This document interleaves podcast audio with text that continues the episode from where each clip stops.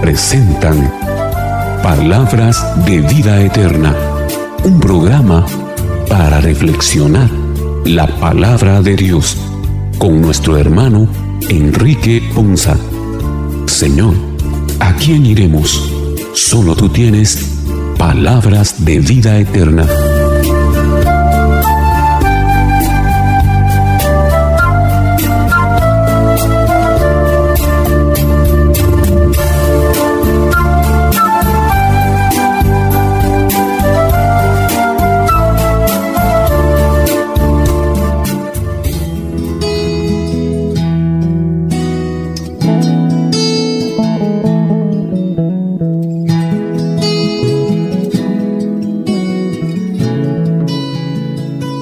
Señor les bendiga hermanos, qué bendición y qué alegría para nosotros el día de hoy llegar hasta ustedes con este subprograma Palabras de Vida Eterna. Un programa en el que Dios nos permite la dicha de poder reflexionar su palabra, palabra que nos llena, que nos alienta, que nos inspira y nos guía para poder vivir una vida que le agrade a Dios. Iniciamos nuestro programa de este sexto domingo de Pascua agradecidos con el Señor por el don de la vida, por nuestras familias, por el trabajo, por todo lo que hacemos y en lo cual esperamos que le estemos agradando a Él sobre todas las cosas. Queremos agradecer a cada uno de los hermanos que hoy se conectan a este proyecto de reflexión para unirse a nosotros y a la iglesia para poder reflexionar su palabra concerniente a la liturgia de este sexto domingo de Pascua.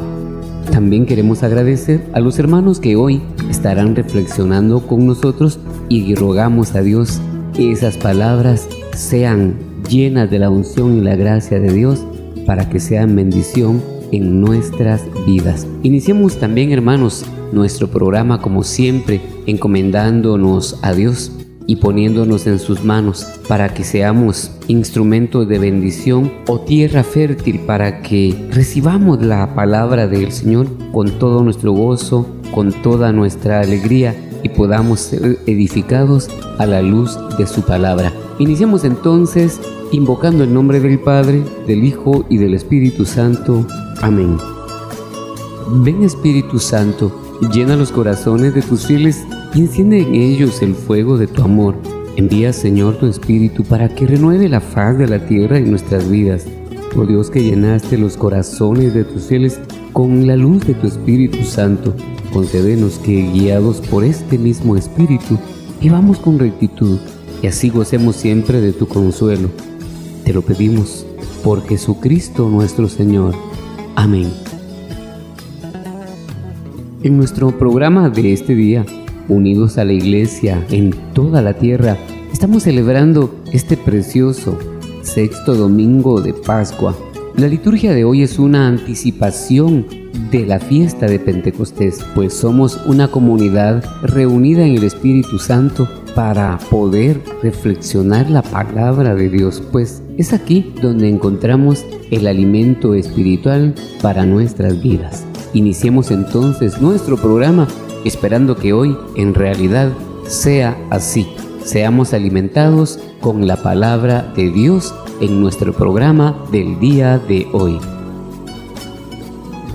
En la primera lectura del capítulo 15 del libro de los Hechos de los Apóstoles, reflexionaremos el relato de lo que se ha llamado el primer concilio de la iglesia en Jerusalén. Había diferentes opiniones y hubo discusiones fuertes, pero al final, de acuerdo con toda la iglesia, tomaron una decisión conforme al Espíritu Santo se los inspiraba. Escuchemos con atención la primera lectura. Lectura del libro de los Hechos de los Apóstoles. En aquellos días vinieron de Judea a Antioquía algunos discípulos y se pusieron a enseñar a los hermanos que, si no se circuncidaban de acuerdo con la ley de Moisés, no podrían salvarse. Esto provocó un altercado y una violenta discusión con Pablo y Bernabé. Al final se decidió que Pablo, Bernabé y algunos más fueran a Jerusalén para tratar el asunto con los apóstoles y los presbíteros. Los apóstoles y los presbíteros de acuerdo con toda la comunidad cristiana, juzgaron oportuno elegir a algunos de entre ellos y enviarlos a Antioquía con Pablo y Bernabé. Los elegidos fueron Judas, llamado Barsabás, y Silas, varones prominentes en la comunidad. A ellos les entregaron una carta que decía, nosotros, los apóstoles y los presbíteros, hermanos suyos, saludamos a los hermanos de Antioquía, Siria y Cilicia, convertidos del paganismo, enterados de que algunos de entre nosotros, sin mandato nuestro, los han alarmado e inquietado a ustedes con sus palabras. Hemos decidido de común acuerdo elegir a dos varones y enviárselos en compañía de nuestros amados hermanos Pablo y Bernabé, que han consagrado su vida a la causa de nuestro Señor Jesucristo. Les enviamos pues a Judas y a Silas, quienes les transmitirán de viva voz lo siguiente.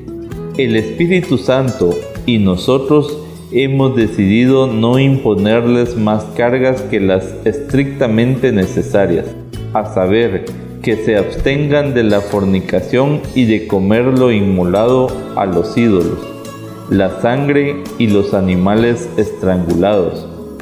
Si se apartan de esas cosas, harán bien. Los saludamos. Palabra de Dios. Te alabamos, Señor.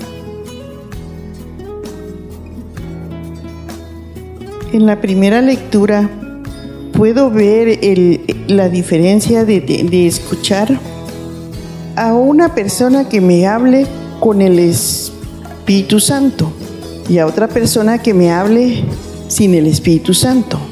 La persona que lleva el Espíritu Santo me está hablando, revelando lo que Dios dice, que en este caso es Pablo y Bernabé. Ellos iban ungidos del Espíritu Santo y nos daban esa enseñanza, una enseñanza que eh, nos llevaba a, a conocer más de Dios, a ver lo que realmente es la palabra de Dios, a lo que realmente es la voluntad de Dios que no debemos de dejarnos llevar por voces que no nos van a, llevar a la salvación, sino que nos van a llevar al materialismo. Nos podemos confundir si escuchamos a las personas que no, que no están ungidas del Espíritu Santo, tenemos que saber discernir de dónde viene el mensaje que nos dan. No solo tomar el mensaje, sino que saber que realmente sea palabra de Dios, que sea palabra que nos conduce a la salvación, que sea palabra que nos edifique, que sea palabra que nos dé esperanza, que sean palabras que nos den vida y que nos den paz. Hermanos y hermanas, la primera lectura de este domingo nos hace alusión acerca de la tradición que se tenía en la antigüedad. Nos habla acerca de la circuncisión que se realizaba y es parte también de la, de la tradición para marcar precisamente un tiempo, distinguir a los hombres en ese tiempo. Hoy quiero hablarle a usted también de la tradición y quiero hablarle a usted de la religiosidad. Nosotros los católicos romanos y apostólicos muchas veces confundimos la religiosidad con la tradición.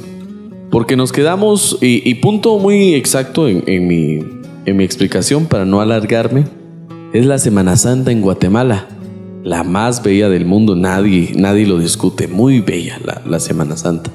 Nos recuerda lo que pasó nuestro hermano Jesucristo acá en la tierra para el perdón de nuestros pecados. Pero los católicos muchas veces, no todos, estoy explicando que la mayoría o algunos, nos quedamos en la tradición y no en la religiosidad. Y nos encanta tanto la tradición que nos desvivimos muchas veces por la procesión o nos desvivimos muchísimas veces por la imagen que representa a Jesucristo. Y no nos desvivimos por la religiosidad y tampoco nos desvivimos por el amor al prójimo. A mí me encantaría que hubiese una procesión de ayudar a los ancianos que no tienen quien los ayude.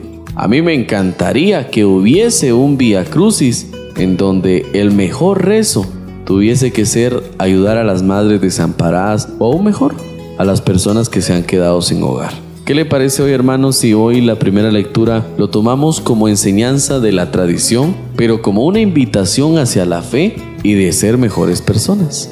Por eso hoy la primera lectura nos hablaba acerca de esta tradición que se tenía antiguamente y que muchos se molestaban. Y también hoy en día se molestan muchos cuando hablamos acerca de las tradiciones. Pero hoy no nos molestemos por las tradiciones. Mejor pongamos más atención en nuestra vida religiosa en nuestro amor, en cómo está nuestro templo del Espíritu Santo. Y nosotros así vamos a decidir si imponemos cargas o restricciones que sean necesarias o no para nuestro cuerpo, nuestro corazón y nuestro espíritu. La primera lectura de este domingo nos habla de la primera gran crisis de la iglesia. Algunos hermanos venían de Judea, enseñaban a los hermanos, disponían decir que si no cumplían con el rito de Moisés, que era la circuncisión, no iban a ser salvos. Se podría decir que es la historia del ser humano. Siempre vemos los que queremos enseñar e imponer nuestras ideas y disponer que lo que decimos y sabemos es lo verdadero. Desde aquel entonces se han encontrado diferencias teológicas que se consideran creíbles para unos y para otros. Pablo y Bernabé habían sido testigos de la salvación de los gentiles y de la llenura del Espíritu Santo, aún en aquellos que no estaban circuncidados. Por eso es que fueron convocados a escuchar su testimonio. Los gentiles, a diferencia de los judíos, conocían la palabra y los textos de la ley, y los profetas eran predicadores y enseñados en los templos y enseñaban en los templos de Judea, de Judea, cada uno en el día de reposo. Así que no se podía juzgar de la misma forma a los creyentes, en quien Dios obraba por fe y por gracia.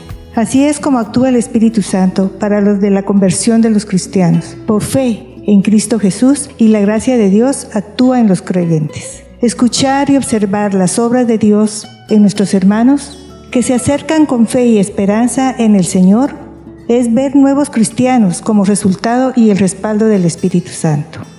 Y es que solo Dios puede hacer cambios en cada uno de nosotros y por medio de su Espíritu nos redirige para ser salvos. Los apóstoles caminaron al lado de Jesucristo, aprendieron del corazón mismo de Dios, sabían cómo agradarlo. No es entonces solo obedecer la ley de los hombres, la que nos hace salvos, es saber quién es nuestro Padre y cómo comportarnos con Él es lo que nos hace salvos. Es volver nuestro corazón a Dios, volvernos agradecidos por Jesucristo y guardar respeto, amor y obediencia al Padre. En la manera que nos acerquemos más a Dios, comprenderemos que es Dios quien tiene nuestra vida en sus manos. Sí, siempre le preguntamos al Padre, Él nos guiará, siempre, entre decisiones y desaciertos que debemos de tomar. Ni Pablo ni Bernabé podían tomar decisiones sobre si era bueno o no. La circuncisión era una ley de los hombres. La ley del Señor llega más allá. Es sabiduría de Dios. No podemos sobrepasarnos en ninguno de nuestros hermanos. Solo es el Señor que conociéndonos como nos conoce, sabe lo que necesitamos para ser salvos. En esta primera lectura podemos ver cómo las comunidades se sometían a una jerarquía entendiendo que esta jerarquía venía primero desde Dios a su Hijo amado Jesucristo y luego esa enseñanza vino de propia voz de, nuestro amado Jesús a los discípulos. Y estos discípulos pues eh, fueron dando ese testimonio a más apóstoles y es así como se fue una cadena de jerarquía. Y precisamente esto todavía está en la actualidad. La iglesia manifiesta una jerarquía y la forma de llevar a cabo el Evangelio, de testimoniar de las vidas y de dar esa enseñanza en la palabra de Dios, eh, tiene ciertos regímenes que van guiados desde la jerarquía del Papa y todo en varios niveles hasta llegar a nosotros los feligreses pero se marca una forma de enseñanza, se marca una forma de entender la palabra del Señor. Si nosotros vemos y nos sometemos ante esa jerarquía, podemos entender que es el Espíritu Santo el que guía la forma de llevar a cabo el proceso de aprendizaje en la palabra de Dios. Si bien es cierto, recordemos que la fe viene por oír palabra y esta que sea palabra de Dios, entonces para acrecentar nuestra fe también debemos de tener formas de conocer la palabra, de enseñar la palabra y de vivir la palabra. Es así entonces donde el Espíritu Santo con todos sus dones de sabiduría, discernimiento, fortaleza y, y varios más nos ayudan a entender la revelación que el Señor nos quiere dar a través de su palabra sometiéndonos siempre bajo esa jerarquía. Y es que ese sometimiento viene de una humildad, viene de reconocernos nosotros necesitados de la palabra del Señor, de reconocernos necesitados de hacer un cambio estructural en nuestras vidas y de reconocer que somos pecadores con humildad y con sencillez. Si nosotros podemos establecer esa riqueza en nuestros corazones, de conocernos y reconocernos pecadores, vamos a ver la necesidad de poder hacer un giro completamente en nuestras vidas que nos lleve a conocer un proceso de purificación. Por eso precisamente debemos de entender que también hay malas enseñanzas o malas formas de enseñar y que cuando nosotros eh, veamos ese tipo de enseñanzas reconozcamos que si no viene de una iglesia que está sometida bajo unos niveles jerárquicos, que no es soplo de entendimiento y revelación por parte del Espíritu Santo. Porque obviamente para dar uno una enseñanza debe tener ese soplo de sabiduría por medio del Espíritu Santo. Hoy el Señor en esta primera lectura nos hace ver en esas primeras comunidades que iniciaban donde ya la gente reconocía ser pecadores, donde dejaban de ser paganos y se sometían a la jerarquía de nuestro Señor Jesucristo. Porque al final de las cansadas, como decían los apóstoles o como dijo Pedro, Señor, ¿a quién iremos si solo tú tienes palabras de vida eterna? Y es que es así. La palabra del Señor no tiene tiempo. La palabra del Señor es eficaz en cualquier circunstancia.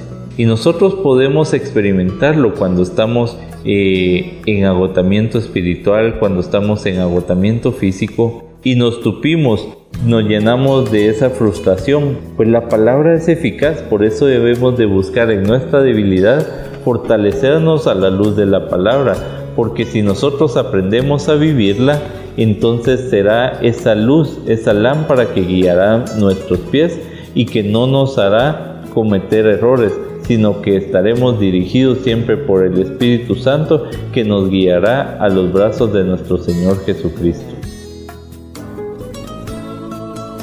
En la primera lectura del día de hoy podemos ver cómo muchas personas aún en la antigüedad manejaban su fe por tradición, manejaban su fe por costumbre y manejaban su fe por herencia. Y entonces tenían la gente que era judaí, que tenía el judaísmo, tenían mucho ceremonialismo y también tenían un acto que era la circuncisión para demostrar y decir que ellos eran judíos y que tenían una relación con Dios muy especial y que se consideraba una parte especial.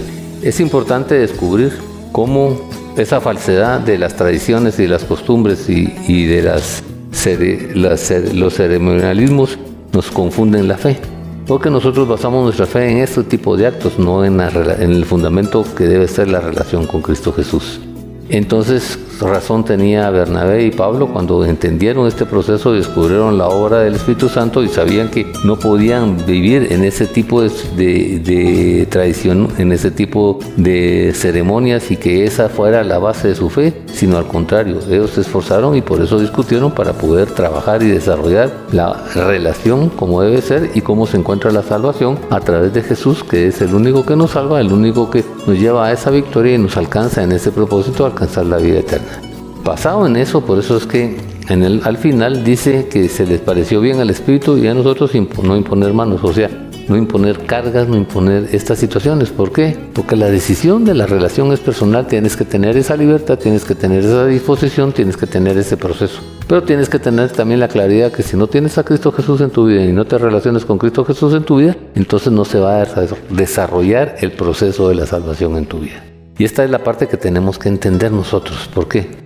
Porque tenemos que entender que si queremos tener una relación personal y queremos alcanzar un objetivo que es la salvación, entonces tenemos que hacer algunas transformaciones de conductas, comportamientos en nuestra vida y de justificaciones en nuestra vida. ¿Por qué? Porque tenemos que aprender que no que tenemos que hacer un sacrificio, que tenemos que hacer un proceso y que tenemos que hacer una conducción. ¿Por qué? Porque eso nos va a ayudar a nosotros a entender, a descubrir y a conocer a Jesús, conocer su palabra y vivir su palabra.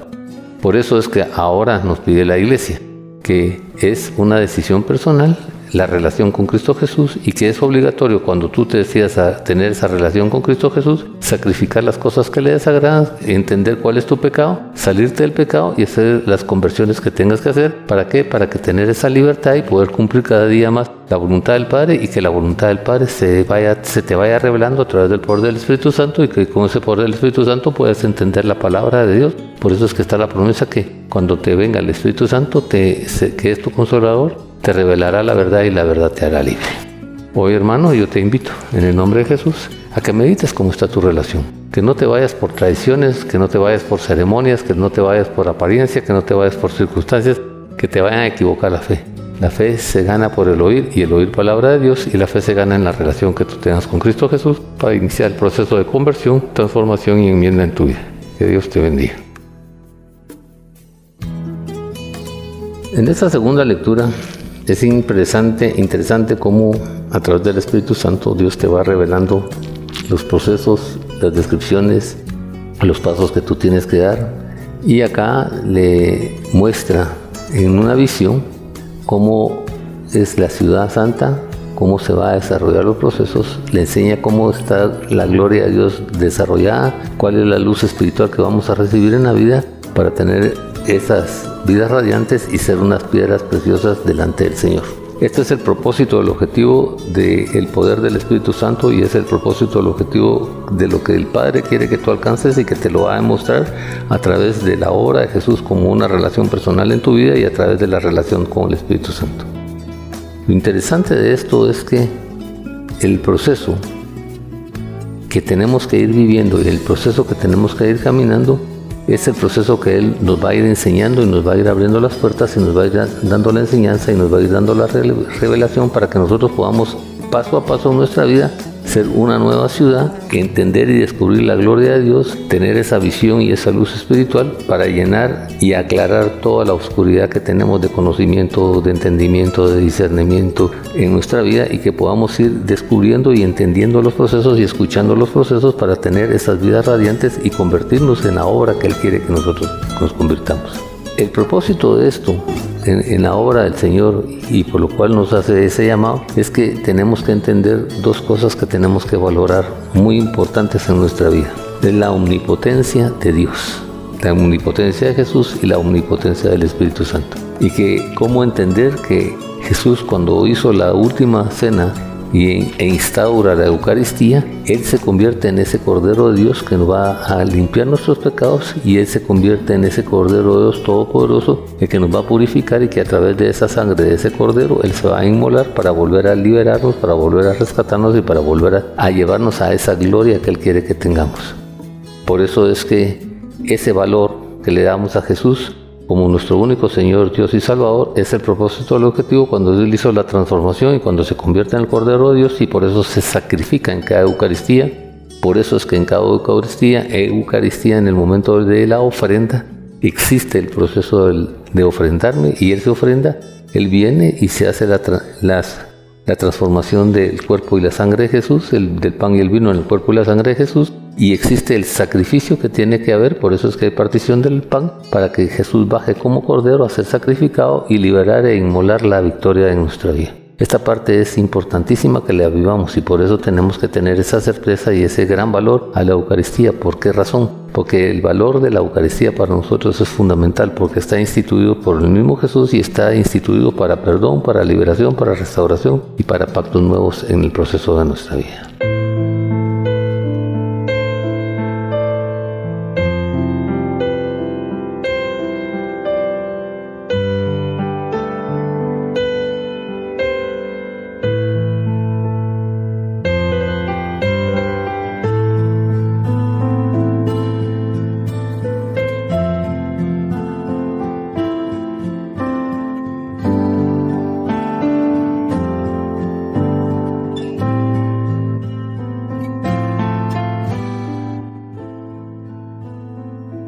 El capítulo 21 del libro del Apocalipsis nos narra hoy la visión del nuevo cielo.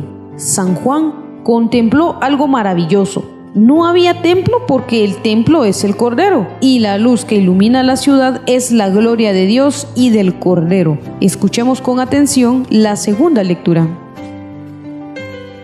Lectura del libro del Apocalipsis del apóstol San Juan.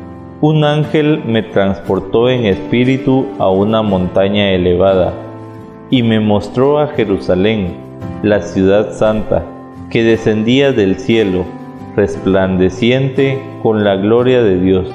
Su fulgor era semejante al de una piedra preciosa, como el de un diamante cristalino Tenía una muralla ancha y elevada, con doce puertas monumentales y sobre ellas doce ángeles y doce nombres escritos, los nombres de las doce tribus de Israel.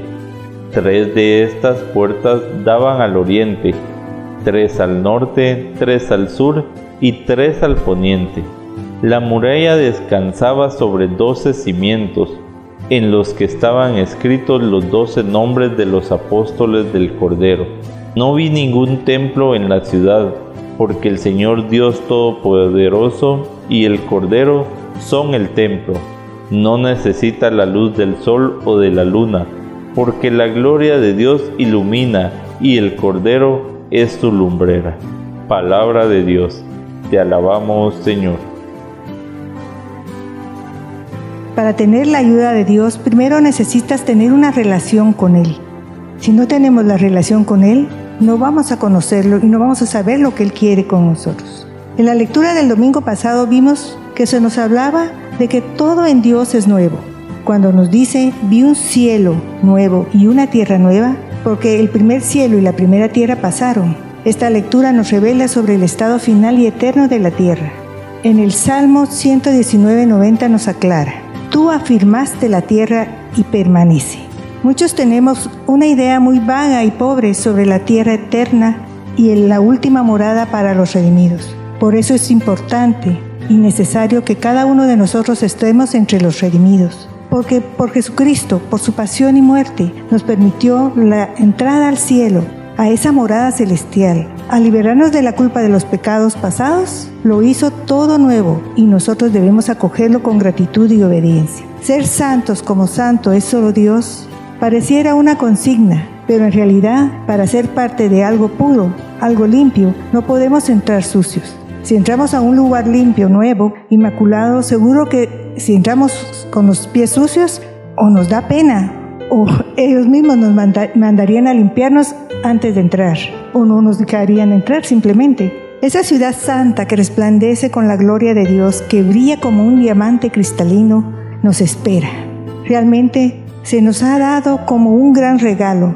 Es el reino de Dios y su gloria que debemos reconocer, entender y disfrutar cuando estemos al lado de nuestro Padre. Esta lectura nos explica con nuestras palabras para que podamos tener la certeza que el lugar santo que nos tiene preparado el Señor es para nosotros.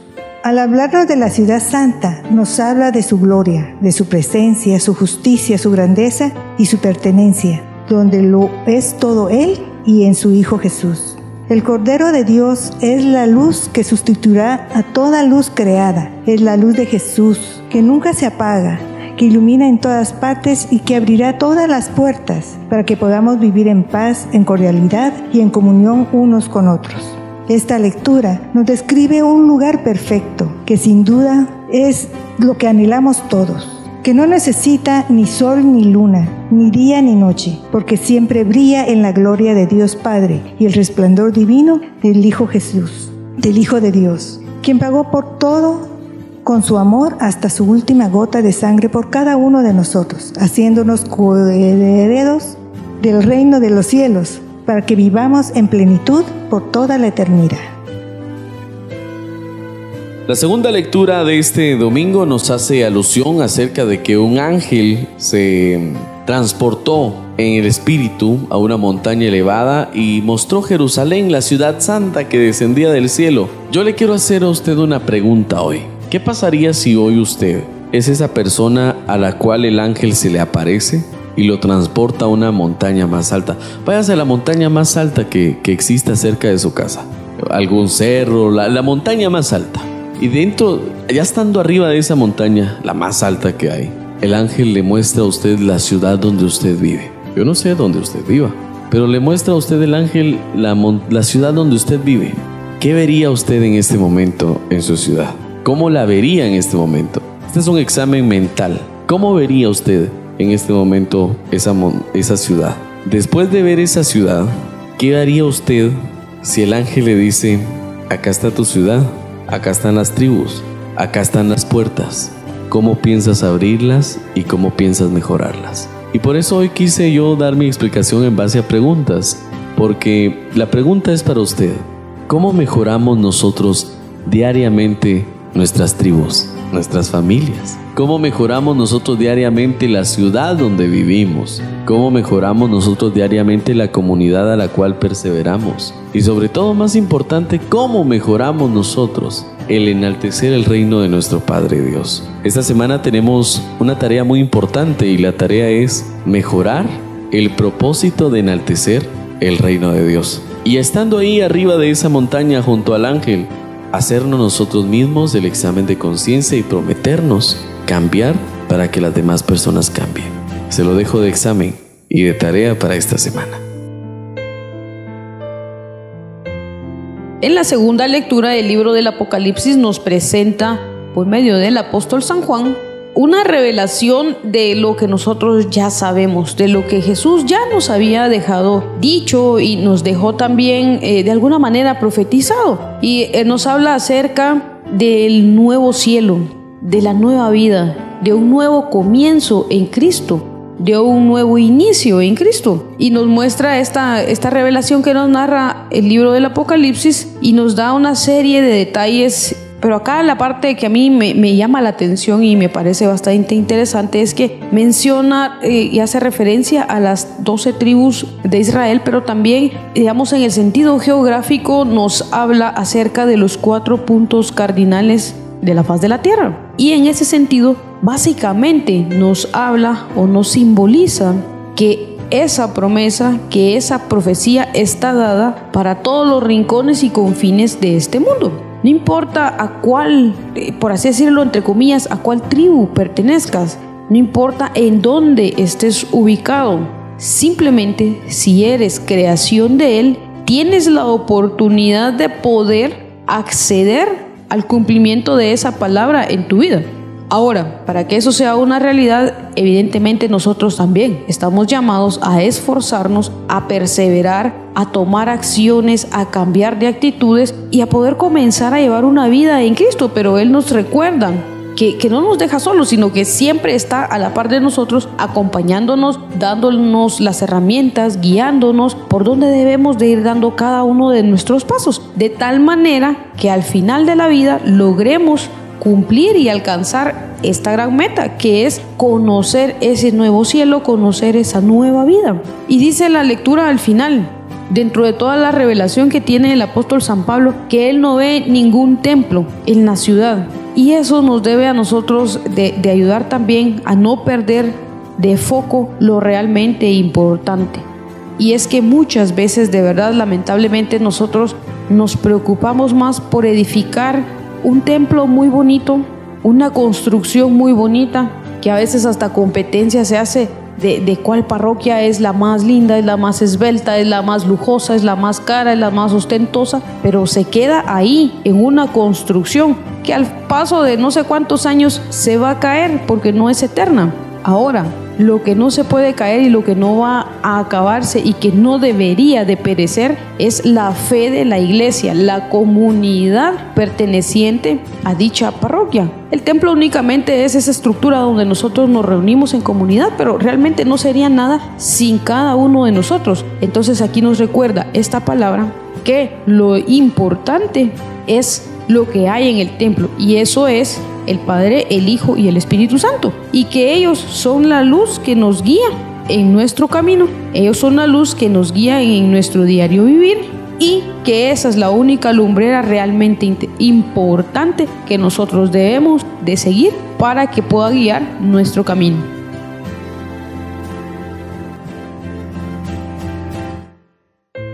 En estos domingos seguimos viendo estas revelaciones que tiene el apóstol San Juan y que ha escrito en el libro del Apocalipsis. Hoy podemos ver cómo el brillo de la luz de nuestro Señor Jesucristo y la luz propia de nuestro Padre Celestial tienen precisamente ese brillo tan especial. Si nosotros reconocemos esa luz maravillosa de nuestro Señor Jesucristo, que es la luz que rompe toda tiniebla, que es la luz que rompe toda oscuridad, nosotros poseemos ese gran beneficio y esa gran bendición, porque nosotros ya no podemos, ya no debemos luchar en la oscuridad, sino que debemos reconocer que es Cristo el que ilumina nuestras vidas. Si nosotros estamos precisamente atados hacia esa jerarquía que la iglesia nos propone, podemos ver cómo acá Dios Padre junto con Jesucristo, al cual Él glorifica, son esa luz que irradia a todas las naciones, son el centro de atención para que nosotros reconozcamos su señorío, su presencia y su grandeza. Hoy Jesús quiere que nosotros precisamente lo reconozcamos a Él, que dependamos de Él, que lo gloriemos a Él, y que en una estrategia de alabanza, de doblar rodillas hacia Él en sentimiento de grandeza, que lo podamos reconocer como ese Cordero inmolado por nuestros pecados. Recordemos que precisamente ha sido Jesucristo aquel Cordero perfecto, el que no teniendo pecado fue inmolado por nosotros y fue hecho pecado para limpiarnos de nuestros pecados. El apóstol San Juan quiere que en esta palabra transmitir esa experiencia de revelación donde pudo ver precisamente el centro de todo. Y el centro de todo tiene que ver con nuestro Señor Dios Todopoderoso y en su, en su diestra a Jesucristo su Hijo amado con toda la gloria. Dios quiere iluminarnos a través del Cordero, que Él sea nuestra lámpara, que Él guíe nuestros pasos. Pero si nosotros no permitimos que sea luz Dios a través de su amado Jesucristo y que ilumine con su luz, entonces ¿cómo vivimos? Yo me pongo a pensar, cuando se van eh, las luces, como decimos normalmente, o se corta la energía eléctrica en la noche en nuestros hogares, ¿qué pasa? Cómo nos cuesta ver, cómo nos cuesta encontrar las cosas, cómo nos cuesta encontrar una ruta, un camino, una salida. Así precisamente tiene que ver nuestra vida. Cuando no tenemos la presencia de nuestro Señor iluminando nuestro ser, nuestros pensamientos, nuestros sentimientos, corremos el riesgo de tomar decisiones equívocas y hacer actos equívocos en contra de la voluntad de nuestro Señor. Por el contrario, cuando permitimos que Jesucristo sea la luz que ilumina nuestro caminar, podemos estar convencidos y conscientes de que no vamos a tropezar con ningún error, que no vamos a tropezar con ninguna mala decisión y que por sobre todo vamos a ir dirigidos siempre a lograr ese plan divino de salvación que Jesús ha ganado para nosotros. Disfrutemos entonces en que en nuestras vidas pueda resplandecer la luz de Jesucristo que rompa toda oscuridad, que ilumine nuestras vidas y que nos sirva para iluminar la vida de los más necesitados.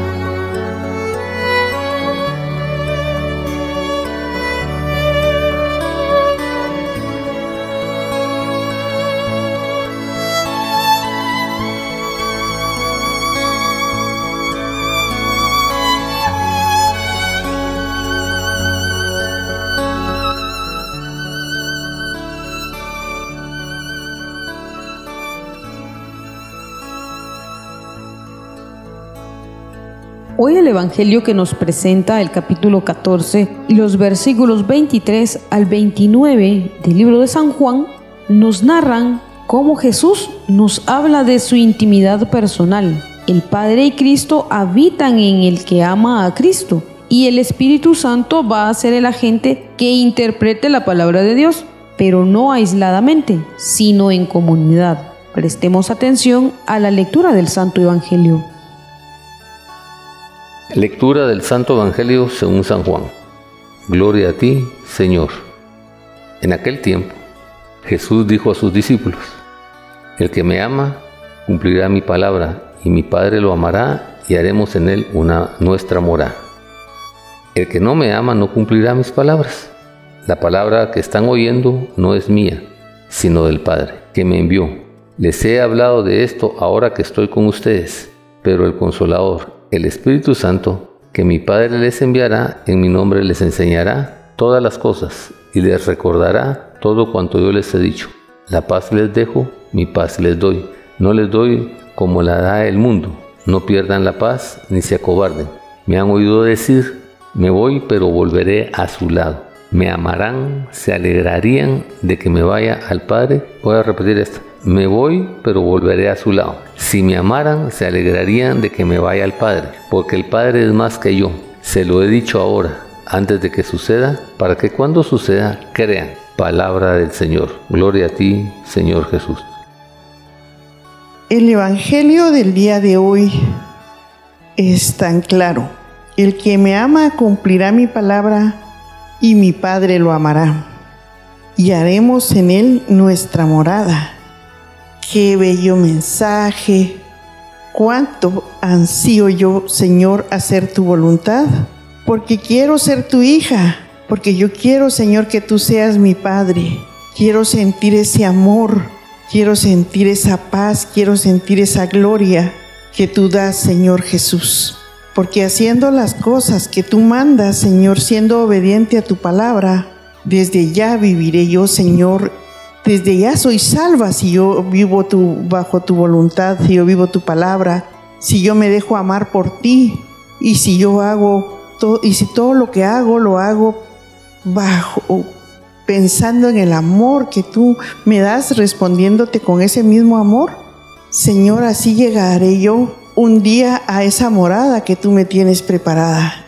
Y yo también quiero, Señor, invitar a todos los hermanos y decirle a, que, a toda persona que yo pueda decirle que para vivir en la paz que tú eres, para vivir con esa luz que tú das, para vivir con esa sanidad y esa salvación, solo tenemos que dejarnos amar por ti y amarte de la misma manera. Y para amarte tenemos que ser obediente a tu palabra, conociéndote por medio de la palabra, viviendo cada día de acuerdo a la palabra, relacionándonos contigo, Señor, cada día. Que esa relación sea en oración, que esa relación sea con el prójimo, con las personas que nos rodean, Señor, que podamos verte a ti en cada ser que tenemos y que nos rodeemos de personas que te conozcan, Señor, para también sentirnos amadas con ese amor que tú das.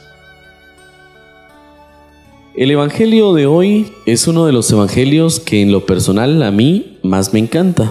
Y más me encanta en la parte donde Jesús dice a sus discípulos, el que me ama cumplirá mi palabra y mi Padre lo amará y haremos en él nuestra morada. El que no me ama no cumplirá mis palabras y se me viene a la mente a mí ese momento exacto donde Jesús le hablaba a sus discípulos y yo me incluyo en uno de esos discípulos. Eso sí, claro está, como un discípulo oyente. Yo me incluyo y veo a Jesús diciendo, el que me ama cumplirá mi palabra y mi Padre lo amará. ¿Y dónde está la palabra que Jesús hoy nos manda a cumplir? Está en las escrituras. Basta con que nosotros le demos lectura diariamente a esas escrituras santas que, Él ha dejado, que es nada más y nada menos que un proseguir de la vida o un ejemplo de cómo vivir nuestra vida. ¿Y cuál es el ejemplo? El mejor ejemplo de cómo vivir nuestra vida. Por eso hoy el Evangelio es uno de los que más me encantan porque nos hace la invitación a que si nosotros también queremos ser amados por Dios, claro está, Dios nos ama, pero si queremos nosotros sentirnos bien con nosotros mismos, saber que estamos haciendo bien las cosas, saber que un Dios nos ama, que tenemos su perdón, su misericordia y que está con nosotros en todo momento y en todo lugar, debemos también seguir y cumplir las palabras que Jesús nos dice. Las palabras que Jesús nos dice para nosotros sentirnos aún más amados y que también nuestro Padre Dios nos ame cada día más. Es la invitación que hoy nos hace el Evangelio de este domingo.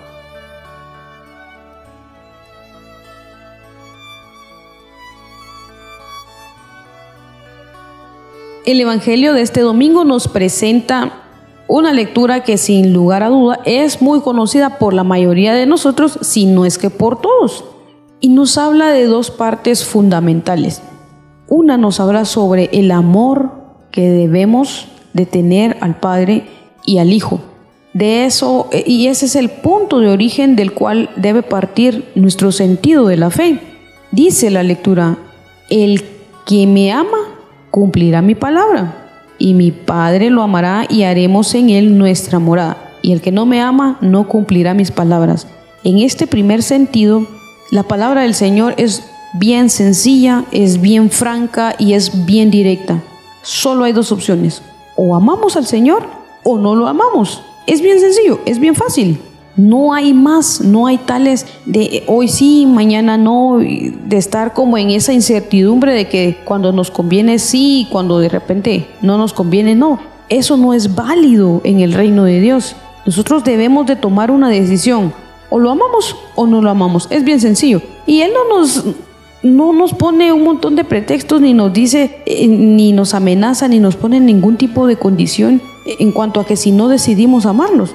Porque al final de cuentas, quienes salimos perdiendo somos nosotros. Por el contrario, por el contrario, si decidimos amar a Dios, entonces muchas cosas pueden cambiar. Y a mí me encanta cómo nos lo presenta, porque hoy el Evangelio nos presenta que el amor a Dios, amar a Dios, es una decisión. Definitivamente lo es. Y entonces también acá vemos cómo de alguna manera viene implícita aquella parte que nosotros encontramos en la palabra del Señor cuando nos dice, busquemos primero el reino de Dios y su justicia y todo vendrá por añadidura. Pero para buscar el reino de Dios es necesario que nosotros estemos enamorados de Él, porque solo cuando uno está e-, en esa situación, cuando uno está en, en un tipo de enamoramiento, entonces busca de verdad, porque uno quiere estar con esa persona. Entonces debemos nosotros en primer lugar de enamorarnos de Dios, porque honestamente no podemos amar a nadie sin primero haber tenido el paso y el proceso del enamoramiento, porque de hecho el estar enamorado de una persona es la que nos mantiene y la que va alimentando y nutriendo ese sentimiento.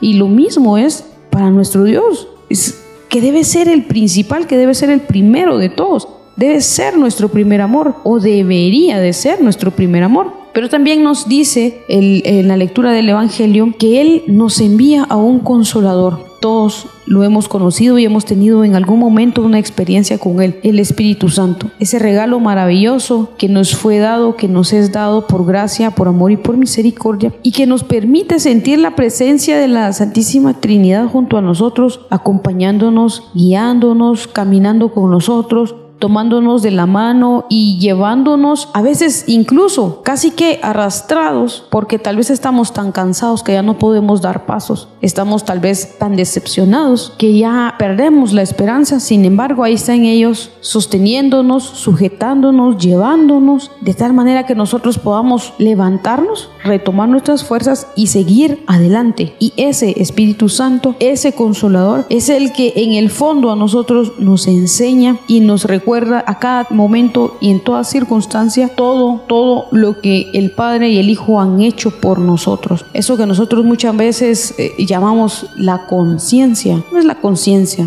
es el Espíritu Santo de Dios el que está hablándonos, esa vocecita que nos resuena en la cabeza de cuando hacemos cosas buenas, de cuando hacemos cosas no tan buenas, pero es Él, el Espíritu Santo. Ese es el que nos está hablando, recordándonos cuál debería de ser nuestro modo de ser y nuestro modo de actuar y de obrar. Y finalmente, el regalo maravilloso que viene además del Espíritu Santo, la paz del Señor. Una paz que muchas veces hemos dicho y que algunos hemos podido experimentar, una paz que sobrepasa realmente todo entendimiento, que por más vueltas que le queramos dar al asunto, no logramos concluir eh, realmente en la causa de esa paz. No se logra comprender, no se logra explicar, pero sí se logra vivir, sí se logra experimentar. Y quienes hemos tenido la oportunidad, definitivamente es una experiencia linda y maravillosa que sí deja esa gana y deja ese deseo de vivir en ese modo, en modo paz del Señor, porque de verdad cuando estamos en la paz del Señor, cuando tenemos la paz del Señor, podemos soportar un montón de situaciones que, que nosotros mismos no podemos entender cómo las pudimos avanzar, cómo las pudimos saltar. Vemos en retrospectiva y, seguimos sin entender y definitivamente la única conclusión que tenemos es que el único que lo pudo lograr, que pudo darnos las fuerzas para lograrlo, fue el Espíritu Santo que nos dio el Señor por medio de esa paz también que nos ayudó a mantener una fe firme, una fe sólida y a no perder la esperanza. Porque esa paz que sobrepasa todo entendimiento, como lo dice muy claramente hoy el Evangelio, nos permite no acobardarnos. Y eso es algo muy importante, de verdad. Vivir en la paz del Señor nos va a ayudar a nosotros a no acobardarnos, a hacerle frente a la situación que venga, que se caiga encima de nosotros lo que se tenga que caer y nosotros permanecer en la confianza de aunque todo se esté desmoronando a nuestro alrededor, nosotros confiamos en que Dios de alguna manera va a orar y nos va a permitir salir en victoria de todas esas circunstancias y eso a la misma vez va a retroalimentar esa paz y cada vez la paz en nosotros va a ser mayor porque mientras más vamos experimentando el amor de Dios y las promesas de Dios, cada vez nuestra paz que viene de Él va siendo más grande ¿Por qué? Porque vamos confiando, vamos teniendo esa mayor certeza de que nuestro Padre camina con nosotros, de que nuestro Padre es más que cualquier cosa que nos pueda atormentar y atribular en este mundo y que nuestro Padre siempre, siempre, siempre va a estar ahí permitiéndonos sentir su presencia.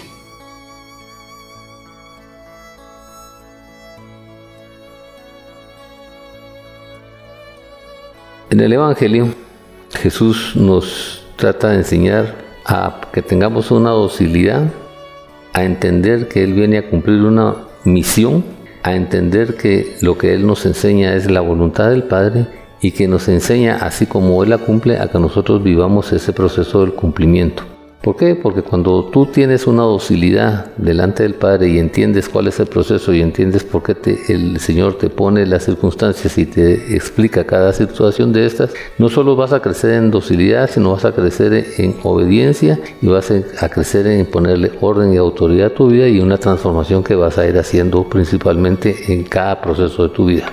Y esto te va a ayudar a entender a Cristo y vas a, al entenderlo y comprenderlo, vas a empezar a tener una relación personal con Él y dentro de ese intercambio de la relación de problemas, de circunstancias, de soluciones, de cariño, de amor, de alegrías, de tristezas, vas formando un amor especial, vas formando una relación especial y entonces el Espíritu va a empezar a desarrollar otra actividad de revelación de la palabra y entonces te va a revelar y te va a inducir y te va a guiar para que entres en ese proceso de conocimiento, en ese proceso de obediencia y que las palabras de, Jesús, que son ciertas, seguras y firmes y de con fidelidad, las puedas vivir en la práctica que hagas, en el conocimiento que tengas y en el valor que desarrolles para entender y estas producirán un fruto diferente en tu vida, lo que te llevará a entender los procesos y vas a descubrir a Jesús ya no solo como Cristo, sino con las promesas y las bendiciones que te va a dar y que son y el mismo Jesús te va a estar hablando a través del Espíritu Santo o a través de su propia palabra para explicarte los procesos que quiere hacer, los procesos que quiere desarrollar y la forma como te va a hablar. Por eso es que te ofrece la,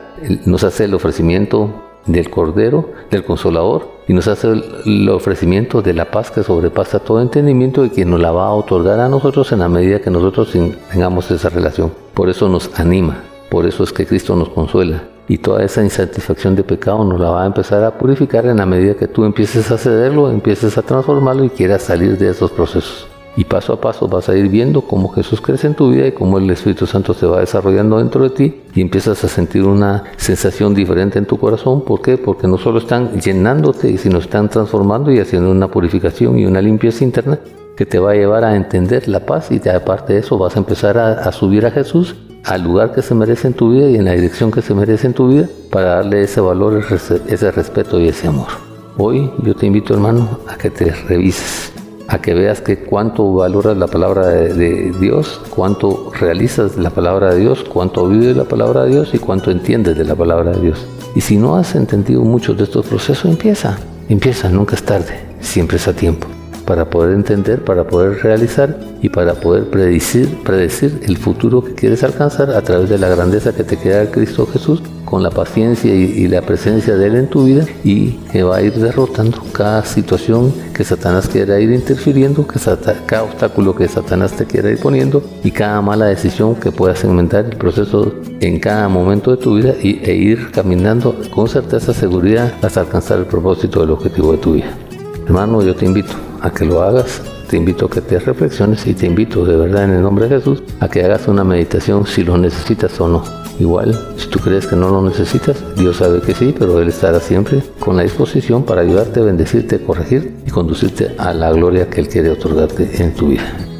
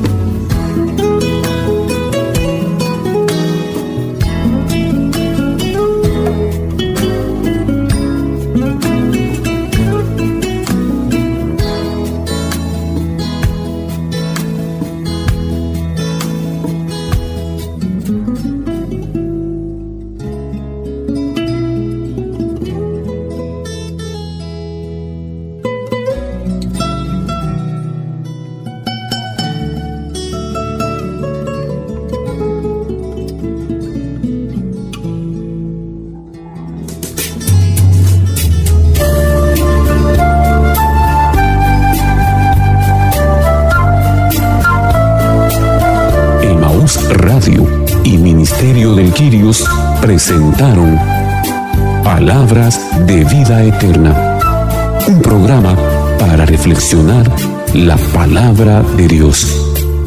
Señor, ¿a quién iremos? Solo tú tienes palabras de vida eterna. Reporte este programa a Emaús Radio o búsquenos en Facebook como Ministerio del Girios. O visítenos en Avenida Reforma 1554, zona 9, edificio Reforma Obelisco, locales 8 y 9, segundo nivel, Ministerio de Quirios.